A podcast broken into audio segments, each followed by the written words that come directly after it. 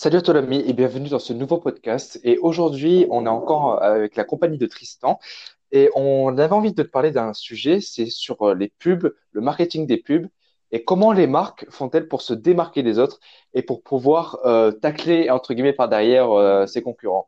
Et euh, en fait, pour euh, que tu euh, regardes les pubs d'un point de vue objectif, pas comme un client, euh, mais plutôt comme une personne qui euh, veut s'inspirer pour pouvoir l'appliquer à son business.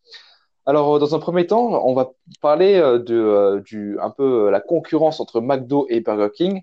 Alors, McDo, ça fait euh, des années et des années que ça existe. Je pense que tu le sais. Avant, c'était McDo et Quick. Mais bon, avec les polémiques qu'il y a eu sur Quick, et puis, euh, bien évidemment, Ça euh, dégage. ouais, voilà, exactement. C'est-à-dire que McDo a vraiment pris le dessus. Euh, maintenant, en France, euh, plus beaucoup de Quick existent, existent, pardon. Mais maintenant, c'est Burger King qui a pris un peu la relève. Et euh, en fait, il faut que tu te rendes bien compte d'une chose, c'est que, OK, Burger King, euh, c'est peut-être bon, tu trouves ça meilleur, mais ils ont une pub, ils ont un marketing de pub qui est vraiment exceptionnel. Par exemple, euh, je pense que c'était il y a quelques mois déjà, euh, il y a McDo qui ont fait une erreur, un bug qu'il y a eu euh, sur leurs produits. Et euh, c'est-à-dire qu'il y avait des hamburgers qui étaient à 2 euros, alors que normalement ils sont à 5 euros. Enfin voilà, je pense que tu vois ce que je veux dire. Et c'était un bug, c'était pas fait exprès. Et ensuite, euh, quelques mois après, il y a Burger King, il y a des gens qui ont dit, regardez, en faisant cette manip sur Burger King, euh, vous pouvez avoir euh, la chance d'avoir un, un hamburger à 2 euros. Et Burger King, ils ont répondu à cette personne en leur disant, et bien évidemment en le retweetant pour que euh, tout le monde puisse le voir, chez nous, le fait de faire plaisir n'est pas un bug. Et là, tu peux voir vraiment la puissance de cette phrase. C'est-à-dire que d'un côté, ils taclent euh, euh, McDo, et encore, c'est futile, c'est subtil, pardon, c'est futile, c'est subtil, hein, ça se remarque pas. Et d'un autre côté, il faut parler d'eux parce que le fait de, de, de en gros, euh, dire euh, des choses qui se font pas normalement, eh ben, les gens parlent de toi. Et quand les gens parlent de toi, ben, ils te reconnaissent. Et maintenant, Burger King, c'est, connu dans le monde entier et euh, ça commence à être plus populaire que McDo. Euh, du coup, je pense que je reviendrai un peu plus sur le sujet, mais je vais un peu laisser Tristan euh, parler.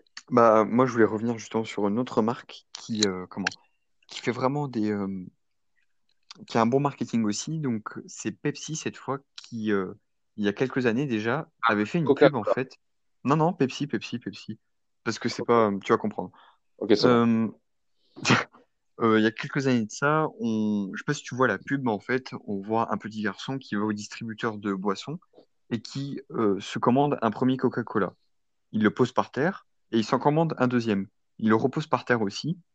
Et en fait, il monte sur les deux canettes pour pouvoir atteindre le bouton de Pepsi et euh, avoir euh, le Pepsi et enfin le boire. Donc là, dans une pub, Pepsi, en fait, ils ont ridiculisé leur concurrent en le montrant, tu vois, en le mettant en avant. Mais c'est vraiment quelque chose de très efficace. Et Ok, puis je pensais que tu voulais parler de l'autre pub. Parce non, que, non, ouais, non. du coup, voilà, exactement. Bah C'est-à-dire que t'as, t'as Pepsi d'un côté qui ont fait ça, c'était déjà il y a quelques années, t'as dit. hein. Ouais, ouais. Et, et après, euh, je sais pas si c'était avant ou après, mais en tout cas, tu peux voir entre les deux compagnies, entre guillemets, ils se renvoient un peu à l'appareil. C'est-à-dire que euh, il y a une autre pub qui a été faite où on voit une canette de Coca, non, une canette de Pepsi revêtir un costume de Coca. Donc la pub de Pepsi, c'est euh, passer un, un, un Halloween effrayant. Et en gros, ils taclent un peu euh, Coca-Cola en disant que Coca-Cola, ça fait peur. Et ensuite, tu as Coca-Cola qui a pris exactement la même photo et qui a dit en dessous, tout le monde a le droit de devenir un héros. Tout le monde rêve d'être un héros. Et là, encore une fois, tu vois, c'est vraiment très puissant parce que, encore une fois, d'un côté, ils taclent euh, Pepsi parce qu'ils reprennent exactement la même photo et, euh, et d'un autre côté, euh, les gens ils vont parler d'eux parce qu'ils vont dire oh putain regarde comment ils ont répondu parce que la première euh, photo où c'est Pepsi d'abord qui fait la pub, on en parle mais vite fait. Mais quand tu vois c'est Coca-Cola qui répond, là ça fait parler euh, d'eux parce que ils disent putain ils ont ils ont du répondant tu vois. Pour revenir à, à Burger King et un peu plus à l'actualité, là, pendant le confinement, il y a Burger King, euh, ça a quand même fait parler euh, beaucoup, qui a fait un tweet en disant euh, Ne vous inquiétez pas, on sait ce que c'est d'avoir euh, un clown, chers parents plutôt, ne vous inquiétez pas, on sait ce que c'est d'avoir un clown euh, à la maison. Et donc là, euh, c'est vraiment très intelligent parce que d'une part, il s'adresse aux parents, donc euh, les, tout le monde s'identifie directement. Quand il parle du clown, donc euh, les parents pensent à leurs enfants.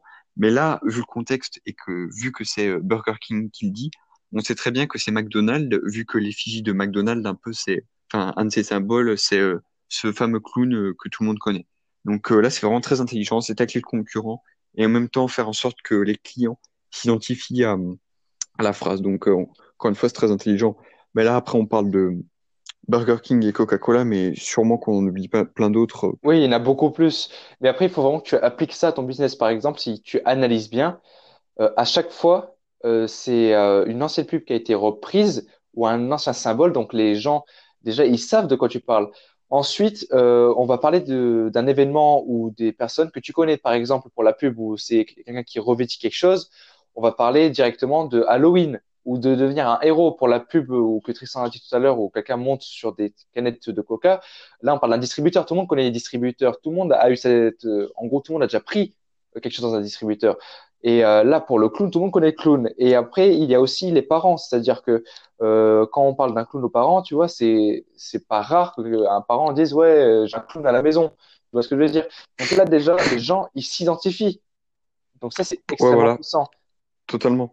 Pour te donner un autre exemple euh, plus récent, pendant le confinement, euh, il y a beaucoup de sites aussi qui offrent un abonnement euh, gratuit, premium gratuit, que ce que ça peut être d'habitude.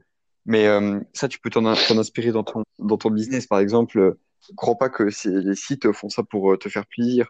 C'est juste pour faire un petit coup de pub et pour dire, pour que les gens se disent, ah ouais, finalement, eux, ils sont sympas, vu que c'est le confinement et tout, ils sont gentils, ils donnent et tout mais euh, c'est juste par pur intérêt. Ouais, c'est sur le long terme. Donc voilà, essaye de trouver quelque chose où les gens puissent s'identifier. Ensuite, si jamais on te, en gros, on crache sur ton dos, au lieu de répondre euh, vraiment en étant débile et en insultant, ouais, voilà, mais essaye de trouver de la répartie. C'est ça, en fait, avoir de la répartie. Et comme ça, on va vraiment parler de toi. Et enfin, euh, voilà, ce que, ce que vient de dire Tristan, c'est exactement ça, quoi. Coup, ouais, voilà, je pense qu'on a, on a tout dit. En tout cas, essaie de t'inspirer des grandes marques euh, qui font des petits coups de pub euh, comme ça. Euh, surtout avec les réseaux sociaux aujourd'hui, il y en a, ça peut être quelque chose de gros. Sers-toi-en à ton échelle et tu vas voir que ça pourrait t'aider aussi. Oui, voilà. Ah. Et pour, ouais, du coup, pour revenir sur ce que tu as dit, ouais, le fait de donner quelque chose de gratuit, au final, ils sont gagnants sur le long terme parce que, voilà, comme tu as dit, oui. ouais, cette, cette marque m'a donné ça, donc je vais être reconnaissant et maintenant je vais tout le temps acheter chez eux ou encore ça fait découvrir des choses à d'autres personnes. Mais bon, ça c'est pas pour tous les marques. Par exemple, quand Nutella euh, ils ont fait leur pub, moi personnellement je pense pas que c'était pour que tout le monde connaisse Nutella. C'est pour que tout le monde goûte. En fait, c'est pas pour que tout le monde connaisse, parce que tout le monde connaît la marque Nutella. Mais c'est vraiment pour que, en gros, les gens ils en achètent tellement que limite ils deviennent accros. En fait, c'est comme euh, quand tu vends une cigarette, ça en vend une, mais tu sais que tu vas en vendre une deuxième parce que ça rend accro la cigarette. Mais c'est pareil pour Nutella et c'est pareil pour toutes les autres marques après. Parce qu'en fait, on est fait pour devenir accro, voilà. Bah ouais, c'est très euh, difficile à visiter en tout cas. Du coup, voilà, on va te laisser sur ça, on te laisse euh, réfléchir et sur ça, on te dit à la semaine pro, à dimanche prochain plutôt, pour euh, le prochain podcast.